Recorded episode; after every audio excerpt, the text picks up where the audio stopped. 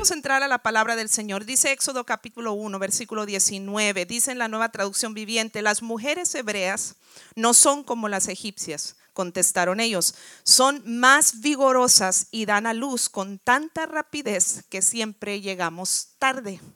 Dice la nueva versión internacional, resulta que las hebreas no son como las egipcias, sino que están llenas de vida y dan a luz antes de que lleguemos. Padre, una vez más estamos delante de tu presencia solo pidiéndote que cumplas el propósito por el cual tu palabra es enviada, porque sabemos que en tu palabra hay vida, Señor, y hay bendición y nutrición espiritual para nosotros. Alimenta a tu pueblo en este momento a través de tu palabra, que salgamos de aquí nutridos y bendecidos y en todo sea tu nombre glorificado. Amén y amén. Puede tomar su lugar. Los varones ya me hicieron, no sé, de que la pastora le va a hablar a las mujeres. No necesariamente, este, es para toda la iglesia. Eh, eh, hemos mencionado en repetidas ocasiones y a lo largo de la Biblia siempre, siempre hemos mencionado que bíblicamente, ¿verdad? Eh, el ejemplo que Dios utiliza para hablar de la relación de la iglesia con, con su Padre Celestial, con Cristo, es de que Cristo es el esposo y la iglesia es la esposa, nosotros. La iglesia no es este eh, edificio, sino la iglesia somos tú y yo. Entonces habla en femenino eh, con respecto a hombres y mujeres que pertenecen al cuerpo de Cristo. Entonces hoy vamos a tomar esta porción bíblica en un sentido espiritual para hablar a la iglesia, no necesariamente solo a las mujeres, sino también a los varones y todos somos la iglesia de Cristo. Así es que hoy varones les vamos a hablar en femenino, pero no porque usted sea femenino, sino porque es la iglesia de Cristo y Cristo es el marido o es el esposo. Amén. Y nuestro tema para el día de hoy es impedimentos para dar a luz. Eh, impedimentos para dar a luz. El plan de Dios desde el principio de la creación, desde el principio del mundo, era que sus criaturas fueran fructíferas y se multiplicaran. Génesis 1, 27 y 28 dice, así que Dios creó a los seres humanos a su propia imagen. A imagen de Dios los creó, hombre y mujer los creó. Luego Dios los bendijo con, los con las siguientes palabras, sean fructíferos y multiplíquense, llenen la tierra y gobiernen sobre ella. Es claro que el plan de Dios desde que puso a Adán y Eva en el huerto del Edén era que se multiplicaran y efectivamente más adelante las porciones bíblicas en los primeros capítulos de la Biblia nos habla de que tuvieron muchos hijos Adán y Eva, ¿verdad? Y a través de esos hijos pues empezó a poblar la tierra. El plan de Dios desde el principio para el hombre y para la mujer es que se reprodujeran. En otras palabras, ¿verdad? Eh, eh, que tuvieran intimidad ¿verdad? Que tuviera el hombre y la mujer intimidad para que pudieran tener muchos hijos. Bueno, pues sabe que eh, usted y yo somos el resultado apasionado de un hombre que nos amó tanto a nosotros, la iglesia, a esta mujer que somos la iglesia de Cristo. Y ese hombre se llama Jesucristo, que es Dios mismo hecho carne, que nos amó tanto. Dice la escritura, con amor eterno te he amado y por lo tanto te he prolongado mi misericordia. Y eh, mostró misericordia y nos dio gracia, eh, nos eh, ofreció su gracia y, nos demostró cuánto nos amaba, dejando el trono de...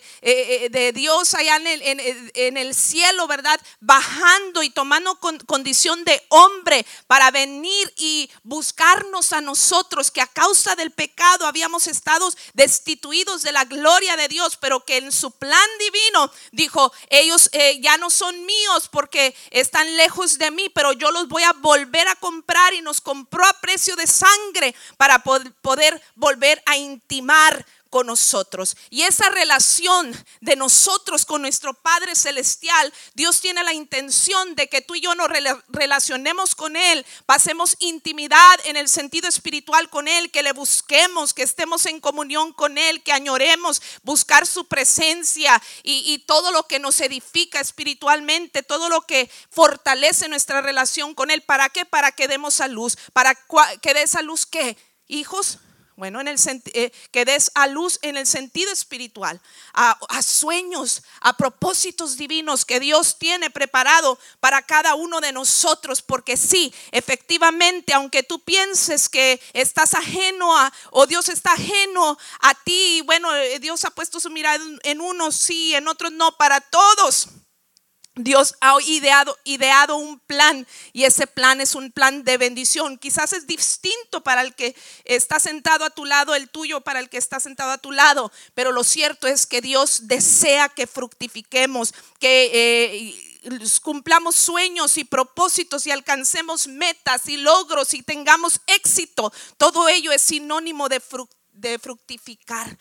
Es el deseo de Dios que el resultado de una relación apasionada. Por eso es tan importante que tú y yo nos apasionemos por Dios, porque el resultado de estar apasionado por Dios es inevitable. Daremos a luz, grandes y abundantes y maravillosas bendiciones de parte de Dios. Dele un aplauso al Rey. Y qué lindo, Él nos vio primero, Él se apasionó por nosotros primero. Eso es, extra, eso es extraordinario el resultado, dijimos, inevitable es la prosperidad, la bendición, el conquistar, el alcanzar eh, cosas grandes y extraordinarias que Dios ha diseñado de antemano para cada uno de nosotros. Pero pues imagínense si, si no hay intimidad, no hay, no hay resultados. Y en los tiempos que nos ha tocado vivir, ah, como hay impedimentos cómo hay impedimentos que nos estorban para no intimar con Dios. Y el diablo feliz de la vida. ¿Por qué? Porque el diablo dice, ah, no tienen intimidad, no van a dar a luz los sueños. Se van a quedar en eso, en solo sueños. Solo sueños. No van, a ver, no van a cristalizarse los propósitos de Dios en la vida de sus personas. Aunque Dios haya tenido un plan extraordinario para él, para ella, el diablo está tranquilo porque dice, no hacen tiempo para intimidar. Hay, ¿Y cuáles son esos impedimentos en nuestras vidas que a veces no nos permite quedar embarazados espiritualmente y dar a luz a grandes promesas que Dios ha, eh, ha tenido para cada uno de nosotros? Hablando desde un sentido espiritual, ¿verdad? Esto es, dijimos, sinónimo de bendición. Dios quiere introducirte a la tierra de bendición, a la tierra prometida. Eh, Dios le dio una promesa a Abraham y a toda su descendencia, descendencia, que son los judíos. Pero dice la escritura que Cristo nos adoptó, no siendo pueblo suyo, Él nos adoptó y ahora las promesas también son para nosotros. Y Él también a nosotros nos ha prometido introducirnos en tierra de bendición. Él para nosotros también ha prometido cumplir cada una de sus promesas para aquellos que buscan su nombre. Dios quiere que logres sueños, que cumplas propósitos, que alcances victorias, que resuelvas problemas, que tengas éxito, etcétera. Sin embargo, en nuestra relación eh, tiene eh, un enemigo. Esta relación entre tú y Dios tiene un enemigo y se llama Satanás, diablo, como usted lo quiera llamar, ¿verdad? Satanás es como en las telenovelas, ¿verdad? En las telenovelas siempre hay un antagonista. Están los protagonistas, pero luego está el antagonista, ¿verdad? Y, novela sin antagonista no es novela, ¿verdad? Este, en las novelas, ¿verdad? Siempre hay la pareja ideal, pero siempre hay una tercera persona que se quiere interponer entre el verdadero amor, ¿verdad? Por decir así. Pues en esta telenovela, porque en la Biblia quiero decirle que están las mejores telenovelas. Las otras no verlas, ¿verdad? Estas son las que vale la pena verlas. Y esta novela, en, esta, en este libro de novelas está la, novela tuya y mía con Dios. Pero hay una realidad, tenemos un adversario, el diablo, que quiere impedir que el amor tuyo con Dios eh, llegue a la intimidad y dé a luz grandes cosas. El diablo quiere separarte a toda costa de tu bendición. Es como el antagonista de las novelas. ¿Verdad? Él procura separar a los protagonistas que somos tú y, Dios. Satanás, dice la escritura, viene a, viene a matar, hurtar, que es robar y destruir. Él quiere destruir el plan de Dios para tu vida. Él quiere destruir el plan de Dios para tu familia. Él quiere destruir el plan de Dios para tus hijos. Él quiere destruir el plan de Dios para tu negocio. Él quiere destruir el plan de Dios para tu ministerio. Él quiere destruir todo lo que Dios ha ideado para ti. Él quiere robarte tu bendición. No quiere que quedes embarazado, embarazada. Él quiere que abortes ese sueño. Él quiere que abortes, ¿verdad? Eh, esas promesas que Dios ha diseñado para ti. Eso es lo que el diablo pretende hacer con el pueblo de Dios. Y en este pasaje eh, nos ayuda eh, también, ¿verdad? Simbólicamente a entender estos principios. Porque en ese entonces también eh, el diablo quería robarle la bendición de entrar a la tierra prometida al pueblo de Dios. Los judíos tenían una promesa desde el tiempo de Abraham Dios le había dado una promesa a Abraham y, se la dio para él y toda su descendencia. Dios les había prometido multiplicarse, introducirlos también en una tierra que fluye leche y miel. Y al parecer la promesa estaba rumbo a ser cristalizada. Parece ser que poco a poco estaban dando pasos agigantados para que pronto pudieran alcanzar la promesa de Dios para sus vidas. Por lo pronto, ya estaban multiplicándose, que era parte de la promesa. Dios le dijo a Abraham, te voy a multiplicar tu descendencia, tanto, ¿verdad? Como las estrellas del, firmamento, que no puedes contarlas, como la, la arena del mar, que no podemos contarla, contar cada grano de arena del mar. Por lo pronto esa parte ya se estaba cristalizando y por ende eh, les estaba dando más probabilidades de pronto eh, eh, ver todo el cumplimiento de la promesa. Ellos estaban multiplicando como la arena y las estrellas, tal como Dios lo había dicho. El libro de Éxodo abre con los nombres de los hijos de Israel. Este pasaje donde extrajimos el capítulo 1, eh, versículo 19, si leemos desde el principio, no lo voy a leer todo, pero si lees desde el principio, el libro de Éxodo abre con los nombres de los hijos de Israel o de Jacobo. Y nos recuerda que el número de los familiares de Jacobo que habían entrado de Jacob, que habían entrado en Egipto, eran solo 70. Cuando el pueblo de Dios fue tomado cautivo por Egipto, eran solo 70 familias. Fíjese, según capítulo 1 del versículo 1 al 5. Entonces continúa con las muertes de José y de sus hermanos en el versículo 6 y termina con esta nota importante en el versículo 7. Dice, pero sus descendientes, los israelitas, tuvieron muchos hijos, es decir, de esos 70, pocos que entraron y algunos de pilón ya habían muerto, pero de esos, dice, los israelitas, dice, tuvieron muchos hijos y nietos. De hecho, se multiplicaron tanto que llegaron a ser sumamente poderosos y llenaron todo el territorio. Dígame si no estaban dando pasos agigantados para que la promesa se empezara a cristalizar en su totalidad. Dios los había multiplicado. Más adelante, después del Éxodo, aprendemos que los israelitas crecieron en número hasta 603.550 personas, sin incluir a los levitas, los cuales no se incluían en el censo, según Números capítulo 1, versículo 46 y 47. Se levanta un adversario, aún en nuestros tiempos, que quiere impedir que el pueblo de Dios dé a luz y reciba su bendición. El diablo está viendo, ah, la hermana María está prosperando.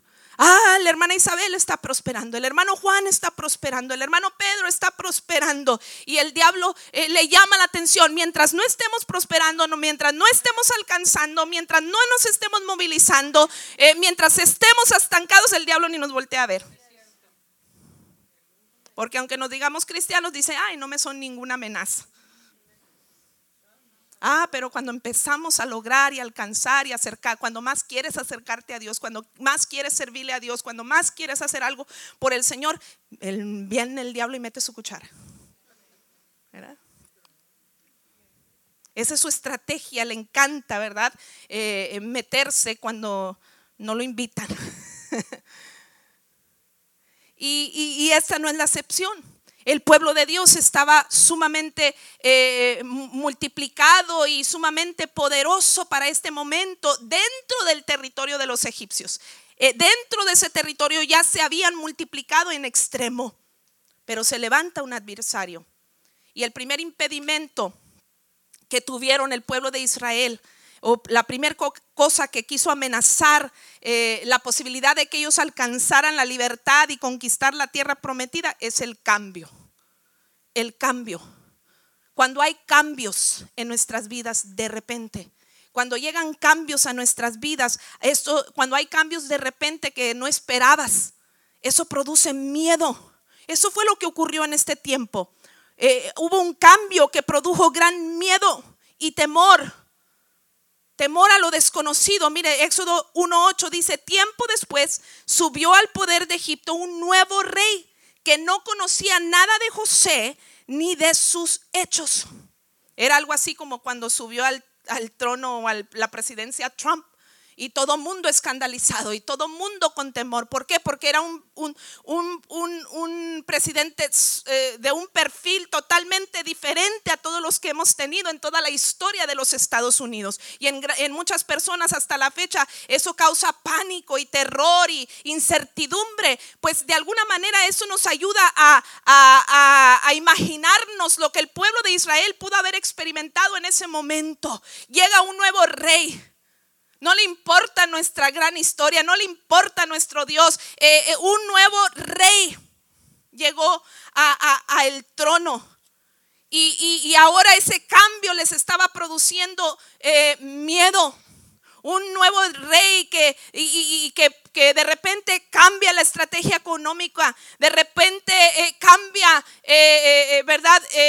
Las, formas de llevar las cosas, qué sé yo, pues en nuestras vidas también de repente cambia la economía, de repente cambió la salud, de repente cambió las circunstancias que estás viviendo, no esperabas esa tormenta, esa dificultad, esa prueba, eh, cosas inesperadas que llegan de repente y sin aviso y sin que tú las invites, llegan a tu vida y parece que nos intimidan. Es la estrategia favorita de Satanás, intimidarnos, ¿verdad? Eh, con un cambio de repente y nos asustan los cambios porque estaba en mi zona de confort. Todo marchaba viento en popa y de repente, como aquellos hombres que estaban en la mar, eh, Dios Jesús les había dicho, vayamos al otro lado, vamos a llegar a la otra ribera. Pero entonces estando y ellos tranquilos navegaron, iban con su maestro. Tan, tan tranquilos navegando por el mar que hasta Jesús se quedó dormido. Pero en medio del mar o en medio del lago se levanta y, se, y suscita una gran eh, tempestad. Y los hombres que estaban tranquilos, seguros, confiados, dice que tenían tanto miedo que le gritaban a Jesús, ¡Ey! ¿Cómo puedes estar dormido y nosotros ahogándonos? ¿No ves que perecemos? ¿No ves que nos ahogamos? ¿No ves que vamos a morir? Y tú tan tranquilo y quitado de la pena. Dice que Jesús se despierta y calma la tempestad y los vientos y el mar le obedecen. Y se quedaron tan sorprendidos que dijeron, ¿quién es este? ¿Quién es este hombre que hasta el, el, el viento y el mar le obedecen? Pero a lo que voy es que suscita una tormenta de repente y les roba la paz y les roba la inestabilidad. Pues eh, el pueblo de Dios ahora estaba así con miedo y el miedo te ciega y el miedo te paraliza. Esos discípulos estaban cegados, no se daban cuenta que, oye, el maestro, el rey de reyes, el señor de señores. Estaba en la barca, si él iba en la barca, él no iba a permitir que, que, que, eh, perecieran. Pero el miedo los cegó y los paralizó y los llenó de temor y no miraban más allá de la circunstancia inmediata. Pues el pueblo de Israel de la misma manera, aunque eran numerosos y poderosos y se habían multiplicado en extremo, eh, ahora con el cambio experimentaban miedo, experimentaban temor. Dice Éxodo capítulo 1, versículo 9 y 10, el rey dijo a su pueblo, miren, el pueblo de Israel ahora es más numeroso y más fuerte que nosotros. Fíjense lo que está diciendo el rey. Tenemos que idear un plan para evitar que los israelitas sigan multiplicándose. Si no hacemos nada, estalla una guerra, si al, y, y estalla una guerra, se aliarán con nuestros enemigos, pelearán contra nosotros y luego se escaparán del reino. El mismo enemigo estaba declarando que los israelitas eran más numerosos y eran más fuertes.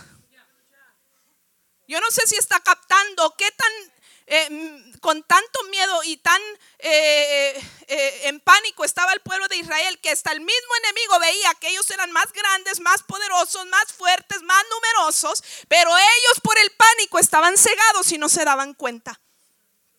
El mismo enemigo estaba declarando que los israelitas eran más numerosos y más fuertes. Sin embargo, a menudo el enemigo nos desenfoca de nuestro potencial en Dios y nos enfoca en amenazas falsas.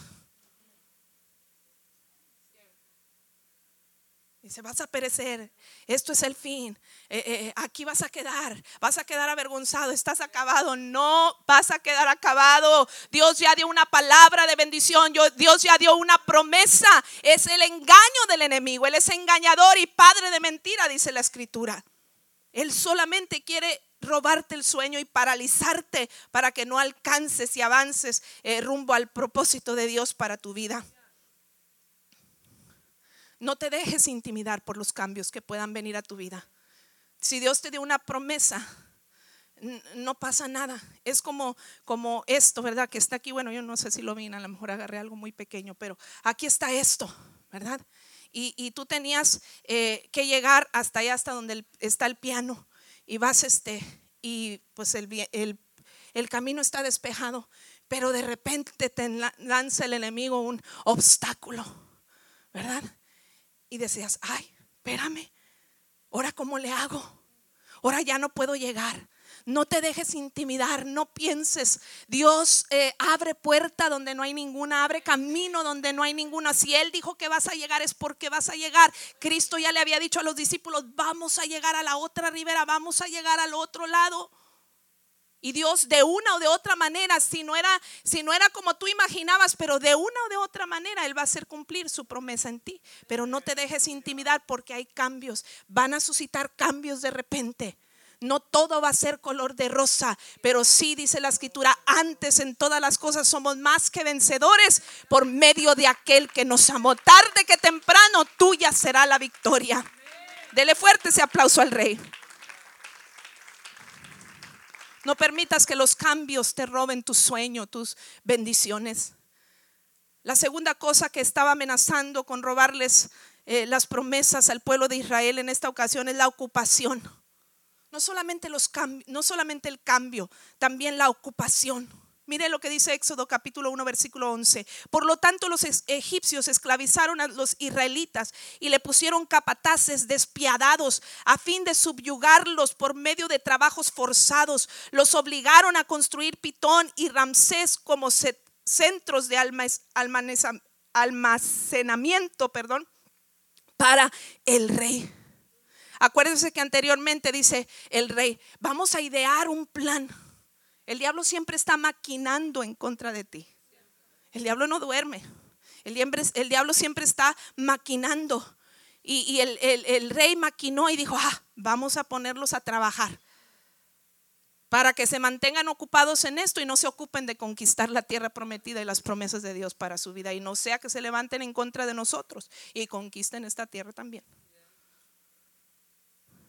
Y dice que fueron despiadados con ellos y los eh, sometieron a trabajos forzados, los obligaron a construcciones eh, pesadas, los, mantieron, los mantuvieron esclavizados.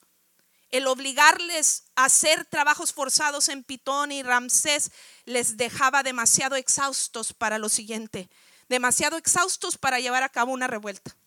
Dijeron, ah, si los mantenemos ocupados, no se van a poder organizar para levantarse en contra de nosotros. Aunque son más numerosos y más poderosos, no se van a poder organizar.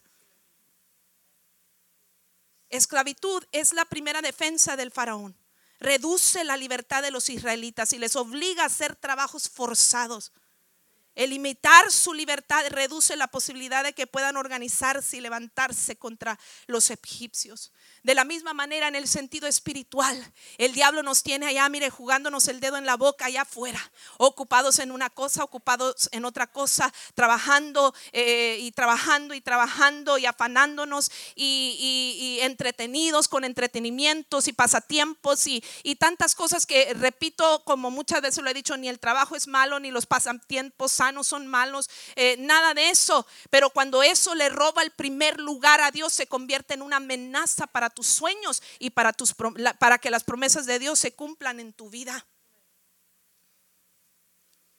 Dijo, no se van a poder organizar. Ah, los tengo allá tan entretenidos que no se van a poder organizar. Comunidad Cristiana Manuel no se va a poder organizar para conquistar las promesas que yo ya he determinado para ellos, para sus casas, para sus familias, para sus negocios, También obligarlos a hacer trabajos forzados en Pitón y Ramsés les dejaba demasiado exhaustos para abastecerse. Durante la vida de José, los israelitas se habían eh, establecido en Gosén, una región fértil en el delta del río Nilo. Eran ciudades de abastecimiento y la tierra fértil del delta les proveía cosechas abundantes para almacenar. Su situación en delta también disminuía la necesidad eh, eh, de reubicar a los, israelitas antes de ponerlos a trabajar en las ciudades de abastecimiento. En otras palabras, había que ocuparlos lejos de donde podían prosperar. El pueblo de, de Israel estaba prosperando no solamente en número, ¿sí? Y en fuerza. Estaban prosperando porque, oye, eh, eh, eran gente inteligente y estaban en una tierra, en una zona, ubicados en una zona fructífera. Y el rey dijo, vamos a quitarlos de ahí, porque ahí están prosperando y vamos a llevarlos a donde no hay nada. Y a, que, que nos edifican bodegas para ocuparlas nosotros y llenarlas nosotros. Eh, querían ocuparlos lejos de donde podían prosperar. No sé si suena familiar, iglesia. Pero cómo nos mantiene el diablo entretenidos en las cosas más insignificantes. Nos tiene entretenidos en las cosas más insignificantes. Y no te estás dando cuenta que te estás alejando de tu bendición, alejando de prosperar, alejando de alcanzar las promesas de Dios para tu vida. Y luego preguntas, ¿y por qué ellos conquistan y por qué ellos alcanzan y yo no? Es tiempo de evaluarnos. ¿Será que estoy demasiado ocupado en tantas cosas? Repito, pueden ser cosas sanas, pero si le roba el primer lugar a Dios, se convierte en algo negativo. Y que amenaza eh, para que no des a luz a las bendiciones de Dios para tu vida. El ocuparse es bueno, pero cuando el ocuparse le quita el primer lugar a Dios, puede convertirse en un obstáculo para tu bendición. Y si, eso, si a eso le agregas ocuparte en cosas que no le agradan a Dios, pues cada vez estamos alejándonos más de la posibilidad de dar a luz a las bendiciones. el tercer impedimento que, el enemigo nos pone para que no, no alcancemos es el cansancio. Eh, la fatiga, el cansancio. Cuando hay cansancio, cuando hay fatiga, eh, esto también es, era un impedimento para reproducirse. Hello. El, enemigo había pensado muy bien la estrategia. Sí, dijo, van a estar bien cansados, van a llegar tan exhaustos a su casa que no van a tener intimidad con sus esposas y van a dejar de crecer. Ya no se van a multiplicar, ya no se van a poder reproducir. Faraón quería eh, eh, controlar a los israelitas y limitar su crecimiento, su reproducción, forzándolos a hacer un trabajo agotador. Recuerden la porción anterior que los eran despiadados con ellos. Y dio por hecho que su fuerza como pueblo disminuiría a causa de las adversidades que tenían que soportar. Mire lo que dice Éxodo capítulo 1, ahora el versículo 13 y 14. Por eso los egipcios los hacían trabajar sin compasión les amargaban la vida, dice esta versión. Les amargaban la vida, forzándolos a hacer mezcla, a fabricar ladrillos y hacer todo, todo el trabajo del campo. Además eran crueles en todas sus exigencias. Los egipcios habían impuesto trabajo forzoso sobre los israelitas. Ahora les harían trabajar aún más duro de lo anterior. Y note la descripción de las palabras, sin compasión, eh, para amargarles la vida, eh, forzándolos a trabajos forzados, crueles. ¿Qué era lo que pretendían los egipcios? Los egipcios pretendían romper el espíritu, romper el espíritu de los israelitas. El diablo en nuestro tiempo de la misma manera quiere que estés tan agotado de haber pasado tanto tiempo en tantas cosas, menos en las cosas de Dios, que ya no tienes fuerza, que ya no tienes eh, eh, energía para buscar el rostro de Dios para fortalecer tu espíritu, porque hay una realidad que la Biblia nos habla en el Evangelio según son eh, eh, la carta a los romanos del apóstol Pablo. Eh, nos dice, ¿verdad?, que hay una lucha entre la carne y el espíritu. Es una lucha constante. La carne dice estira hacia abajo, el espíritu estira hacia arriba. ¿Quién va a ganar en esta lucha de estire y afloje de la carne y del espíritu? ¿Quién va a ganar? El más fuerte. ¿Quién gana en una batalla, de, en una lucha, en una pelea eh, de box, etcétera? ¿Quién va a ganar? El más fuerte.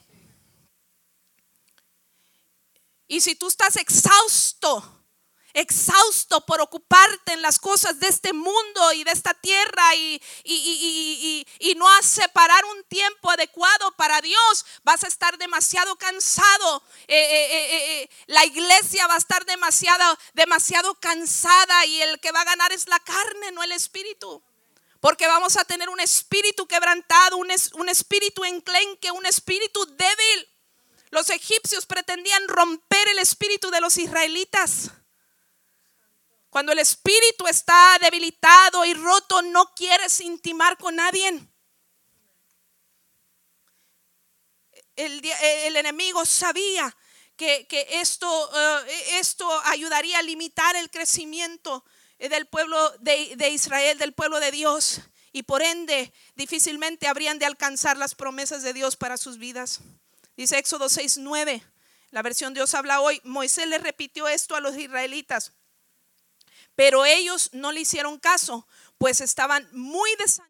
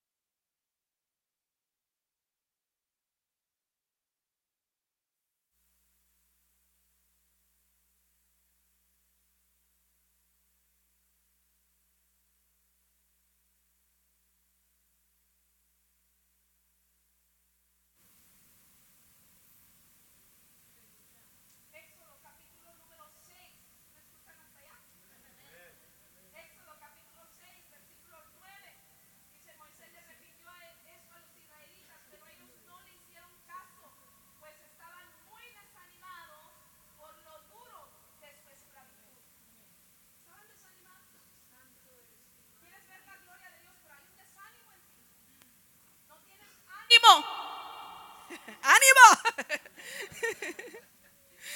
El diablo quiere romper tu espíritu, que te amargues, que te deprimas, que te tengas autolástima. Porque con un espíritu quebrantado, débil, eh, creyéndotela, sí cierto, estás muy cansado, sí cierto, eres muy débil, sí cierto, eh, no puedes lograr, no puedes alcanzar. Y, y, sí puedes, pero ya te convenciste que no puedes, el poder de la mente, ¿no? Ya te convenciste que no puedes y si te convences que no puedes, pues no vas a poder. El cansancio es impedimento para reproducirnos y para alcanzar también eh, eh, es un impedimento para buscar a Dios, como dije hace unos momentos, dice Éxodo 5, 7 al 9. Ese mismo día el faraón les ordenó a los capataces y a los jefes de cuadrilla, ya no, ya no les den paja a la gente para hacer ladrillos, que vayan ellos mismos a recogerla. O sea, los egipcios le llevaban el material y los ladrillos los hacían los, los israelitas. Pero dice, ahora vamos a hacerles más crueles todavía. Que ellos aparte busquen la paja. Que vayan ellos mismos a recogerla. Pero sigan exigiéndoles la misma cantidad de ladrillos que han estado haciendo. O sea, más trabajo, pero tenían que dar el mismo rendimiento. que equivalía? Más tiempo atados ahí. Más cansados. Más agotados. Dice, no les reduzcan la, cuota, son unos holgazanes y por ello me ruegan, déjenos ir a ofrecerles sacrificios a nuestro Dios. Impongámosles tareas más pesadas, mantengámoslos ocupados, así no harán caso de mentiras.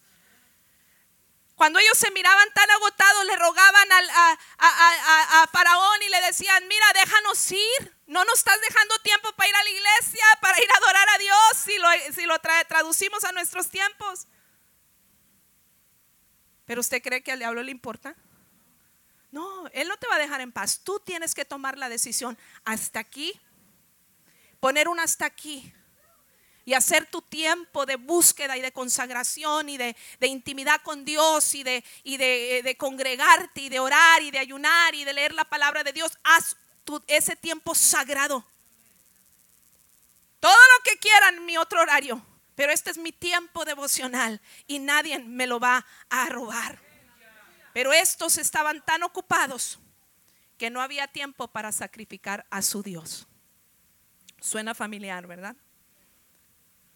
Dice otra porción en Éxodo 5, 15 al 19. Entonces los jefes de cuadrilla israelitas fueron a rogarle a Faraón, por favor no trate así a sus siervos, le suplicaron. Ya no nos dan paja, pero aún así los capataces nos exigen que sigamos haciendo ladrillos, nos golpean, pero no es nuestra culpa, es culpa de su propia gente. Pero el faraón gritó, Ustedes son unos holgazanes, haraganes, por eso andan diciendo, déjenos ir a ofrecer sacrificios al Señor. Vuelve la misma frase, vuelvan ya mismo a trabajar.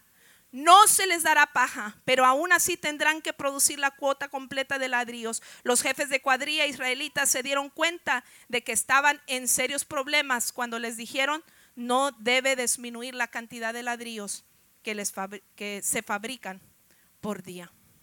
Esclavizados, hermanos. Completamente esclavizados. Esclavizados eh, eh, y, agotados. Agotados. A veces estamos tan cansados para intimar con Dios.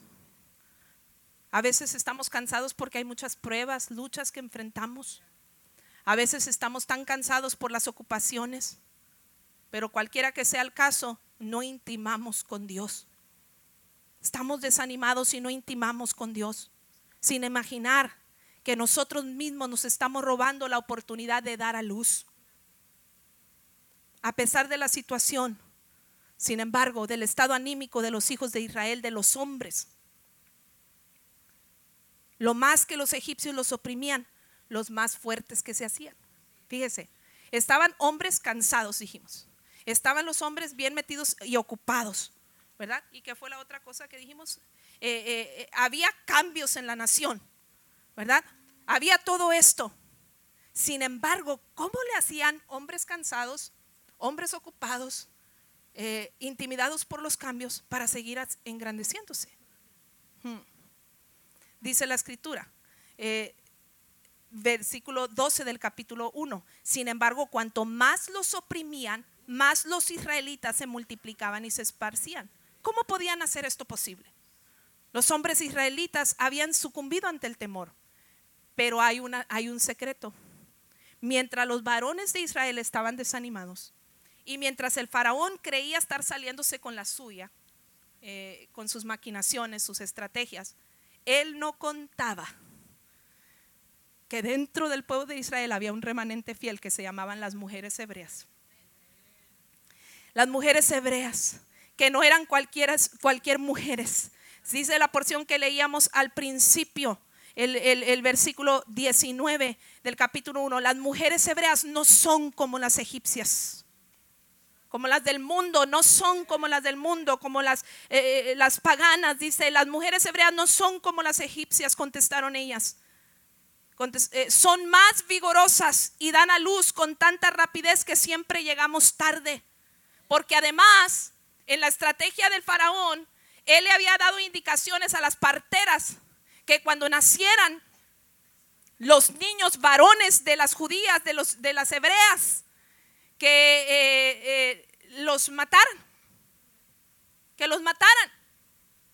¿Sí? ¿Por qué? ¿Por qué a los varones? Porque si no había varones, no se podían reproducir. No se podrían reproducir. Otra vez dándole a los varones, ¿verdad? Eh, pero entonces dice, pero las, las parteras decían, pero estas mujeres son diferentes. Son más vigorosas y dan a luz con tanta rapidez que siempre llegamos tarde.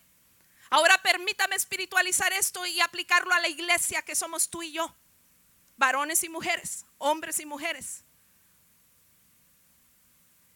Que mientras hay un, grupo de personas débiles, que a veces están dentro de la misma iglesia, que están sucumbiendo ante los ofrecimientos de Satanás y que eh, eh, sin, sin, darse cuenta y muy sutilmente el diablo los tiene engañados y no están alcanzando las promesas de Dios para su vida. Que tú y yo, a diferencia de unos, podamos ser del remanente fiel que no somos iguales, que somos diferentes y que el mundo nos distingue por ser vigorosos y por dar a luz. Mira, mientras hay crisis en la nación, mira, esa gente está prosperando. Mientras eh, la enfermedad arrasa con, con, ellos gozan de salud y de bienestar. Mientras otros están en crisis, ellos están bendecidos. Mientras otros no alcanzan, estos están alcanzando. Tú y yo somos una iglesia diferente que cuando intimamos con Dios nos volvemos vigorosos.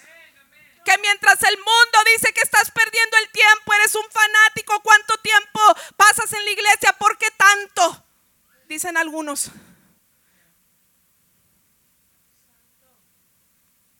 Ay, tan delicado, no te quieres inmiscuir en esto y en aquello. Eh, la Biblia dice, sin santidad nadie verá al Señor. Quiero ver al Señor no solamente en gloria, pero también quiero ver la mano y la gloria de Dios en mi tiempo, en este mundo, mientras esté mi pie sobre la tierra.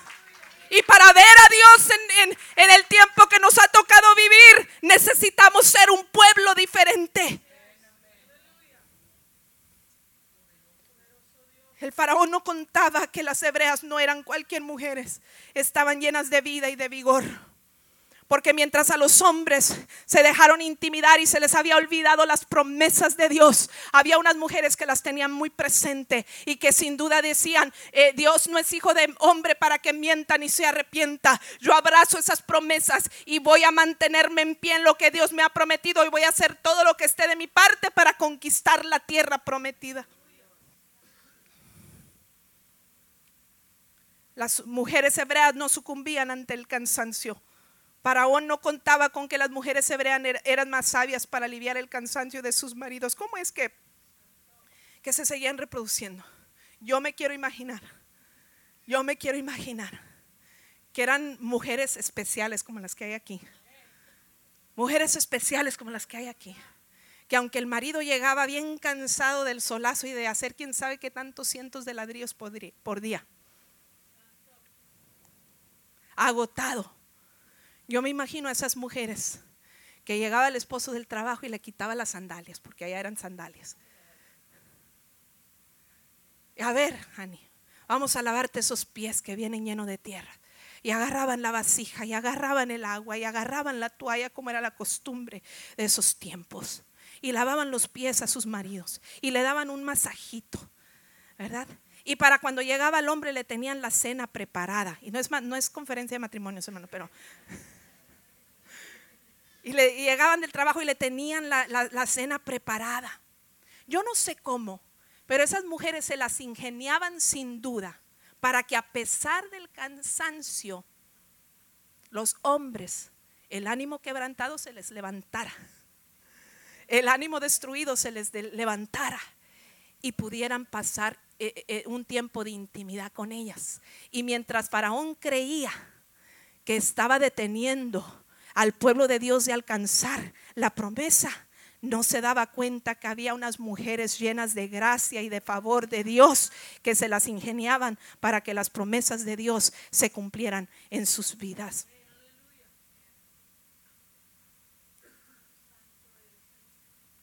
no se preocupaban, se ocupaban en hacer la diferencia. No se preocupaban por lo que estaba pasando, se ocupaban en marcar la diferencia. Las mujeres hebreas no sucumbieron ante el miedo. En el último intento por eliminar al pueblo de Dios, el faraón ordena, ¿verdad? Que dije eh, eh, que mandaran matar a los niños de dos años para abajo en, en capítulo 1, versículo 15 al 22. Pero las mujeres hebreas no sucumbieron ante las amenazas de riesgo. Dice que las parteras le decían, a, eh, las parteras se pusieron de acuerdo y dijeron, yo, las eh, mujeres, eh, las parteras que atendían a las hebreas, sin duda habían visto que ya Dios tenía destinado una bendición para ese pueblo. Y dice que ellas no, no, no mataban a los hijos de las, de las hebreas. No los, no, no los eliminaban iban y le decían al, al, faraón, es que son muy, son vigorosas y llenas de vida y dan a luz tan rápido que para cuando llegamos ya es demasiado tarde. Y en un último intento, entonces dice, bueno, entonces vamos a matar a todos los niños de dos años para abajo.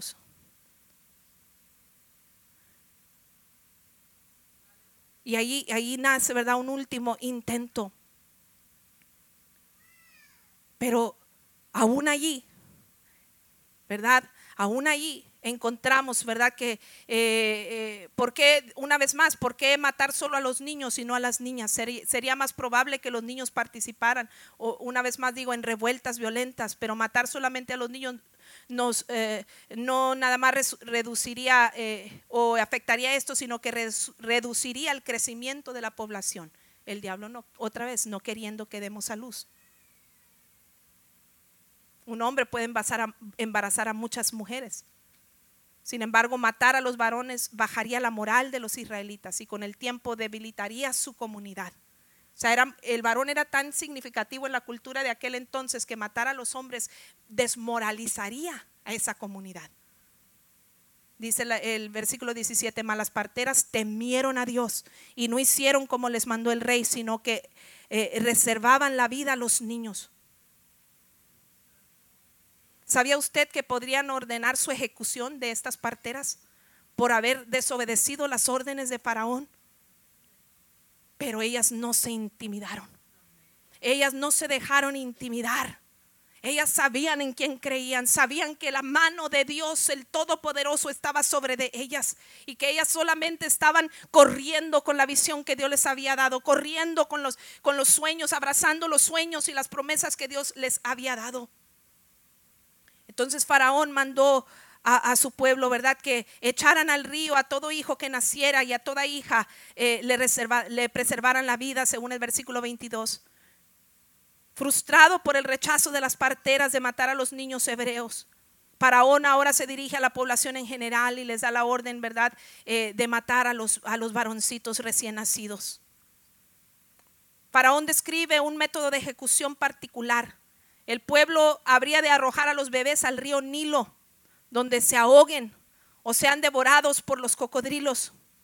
Los egipcios consideraban el río Nilo un río sagrado y por eso podían justificar sus acciones de sacrificios religiosos como sacrificios religiosos. Fíjense la estrategia del diablo. Decía, ah, nadie, nadie nos lo va a tomar a mal, porque es un río sagrado y ahí podemos eh, justificar que son sacrificios religiosos.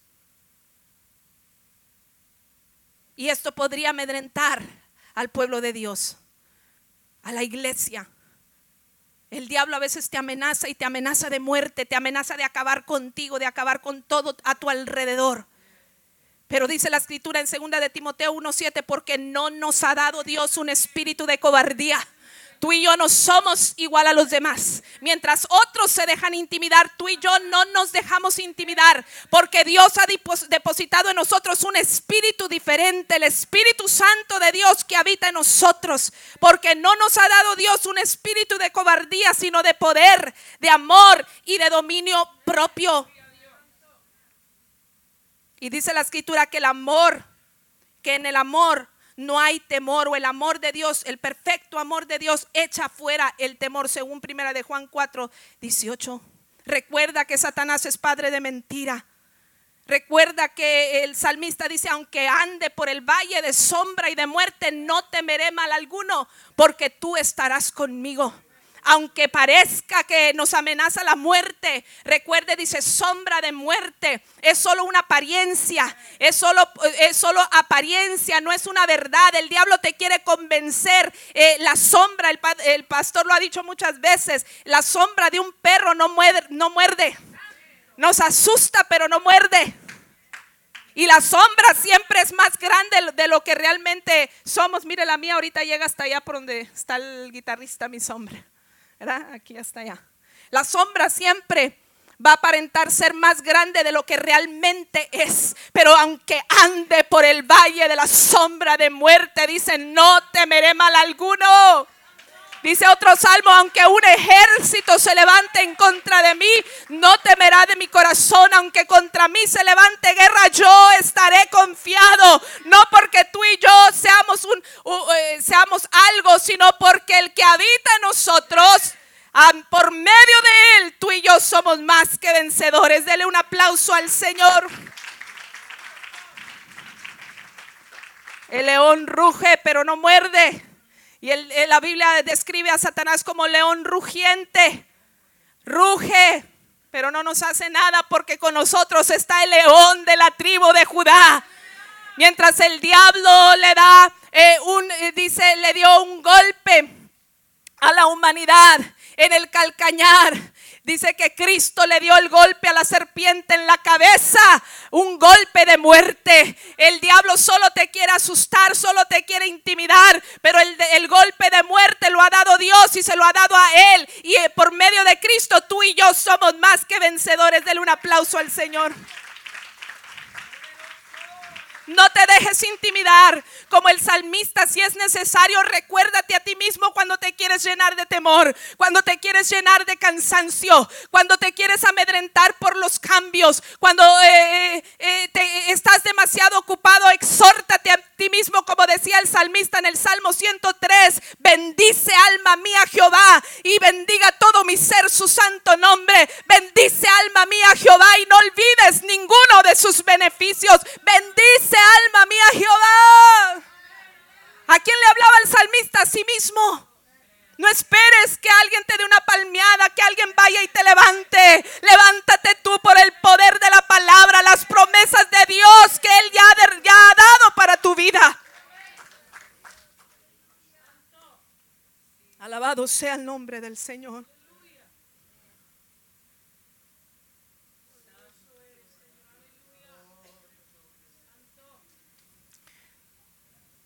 David recordaba mientras veía y oía a Goliat, él recordaba el Dios que me libró del león y del, y del oso. Ese es el Dios en el que yo creo. Y el que me libró del león y del oso, también me va a librar de ti, filisteo incircunciso. Porque mientras tú eres quizás un gigante y en apariencia muy grande y más fuerte que yo, sigues siendo un incircunciso.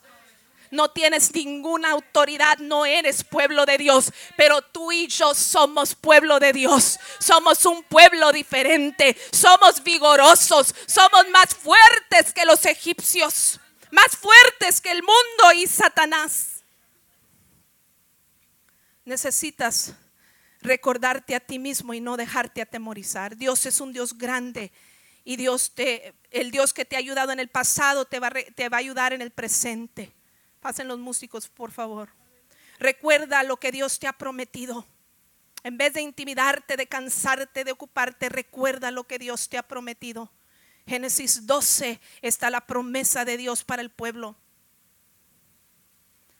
¿Sabías que en la Biblia, lo hemos dicho en otras ocasiones, hay más de siete mil promesas directas e indirectas eh, de Dios para los hijos suyos? Si quieres ser fuerte, una mujer, un hombre fuerte, una iglesia fuerte, una, una iglesia victoriosa, Conviértete en una persona de promesas. Empápate de la palabra de Dios. Esta es la verdad de Dios que nos trae vida.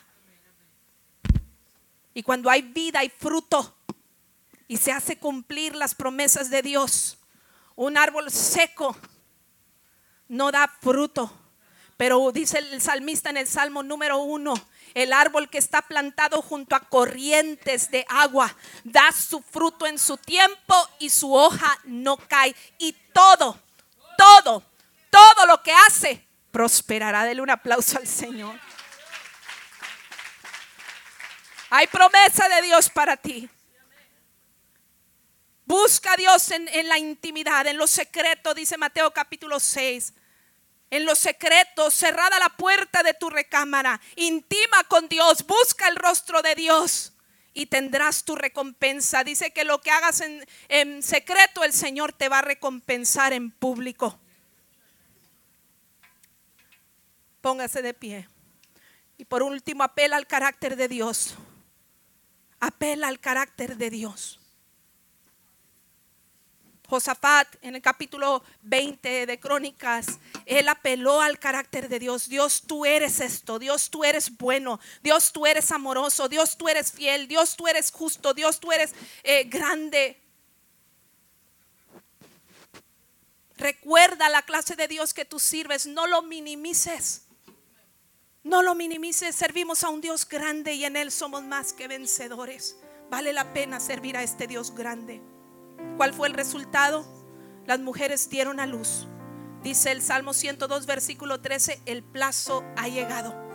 Todo embarazo tiene nueve meses, largos meses de, achaques, de mareos, de eh, tantas cosas, ¿verdad? De pies hinchados, de incomodidades, etcétera, etcétera. Vas a pasar por momentos difíciles. Ah, pero toda la mujer cuando está embarazada en los nueve meses dice, ay, es el último, es el último, no vuelvo, no sé por qué me metí. Pero apenas pasan los dolores de parto y nace ese pequeño recién nacido. ¿Y qué pasa? Ay, se nos olvida todo. Pregúnteme a mí que lo hice cuatro veces. Cuatro veces dije, no más, y cuatro veces, otra vez. No hay tormenta que dure para siempre. No hay obstáculo que te dé demasiada guerra. Tarde que temprano el plazo de Dios se va a llegar para tu vida. Y va a llegar tu bendición. Y va a llegar el cumplimiento de tu promesa. Y vas a conquistar tus sueños. Vas a cumplir el propósito de Dios para tu vida. Van a llegar las bendiciones. Como consecuencia Dios bendijo a, las mujeres consecuencia de la fidelidad de estas nace el libertador del pueblo de Israel. A Moisés que le preservaron la vida en una canasta, ¿se acuerdan?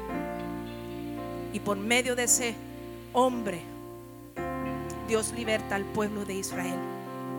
Éxodo capítulo 14, versículo 12 al 14. Leo estos últimos dos pasajes. Éxodo capítulo 14, versículo 12 al 14 dice de la siguiente manera, ¿no es esto lo que hablamos en Egipto diciendo, déjanos servir a los egipcios? Porque mejor nos fuera servir a los egipcios que morir nosotros en el desierto.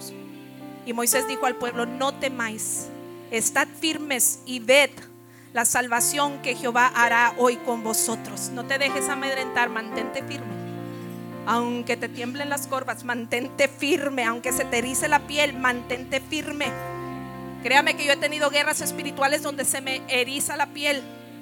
Pero hay una verdad de Dios en mí que me da la convicción para mantenerme firme aun cuando eh, quieren temblar las corvas.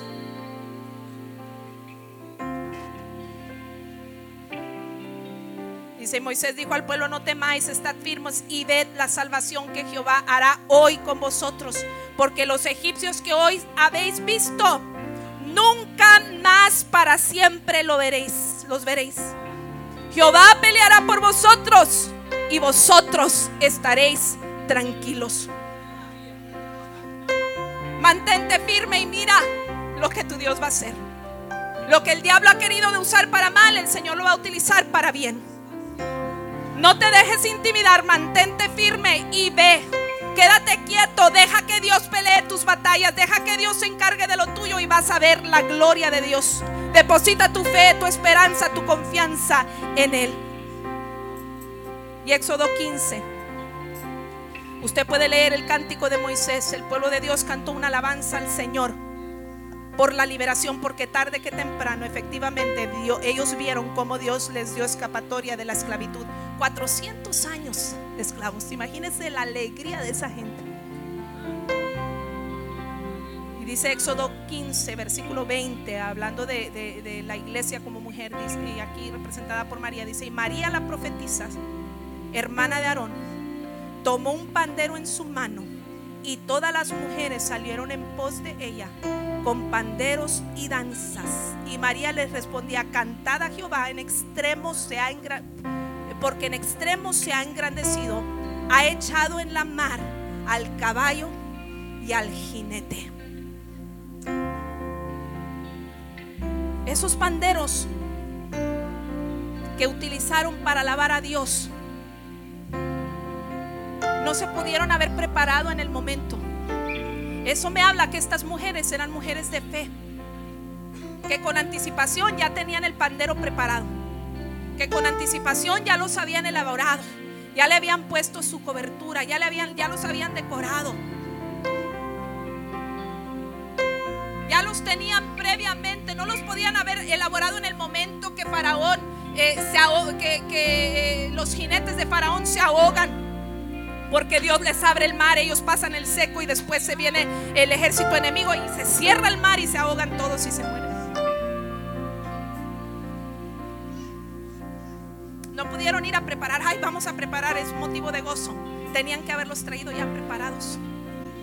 Y yo te voy a invitar a que des un paso de fe a este altar esta noche. Y que vengas a alabarle a Dios por tu victoria, aunque todavía no la veas.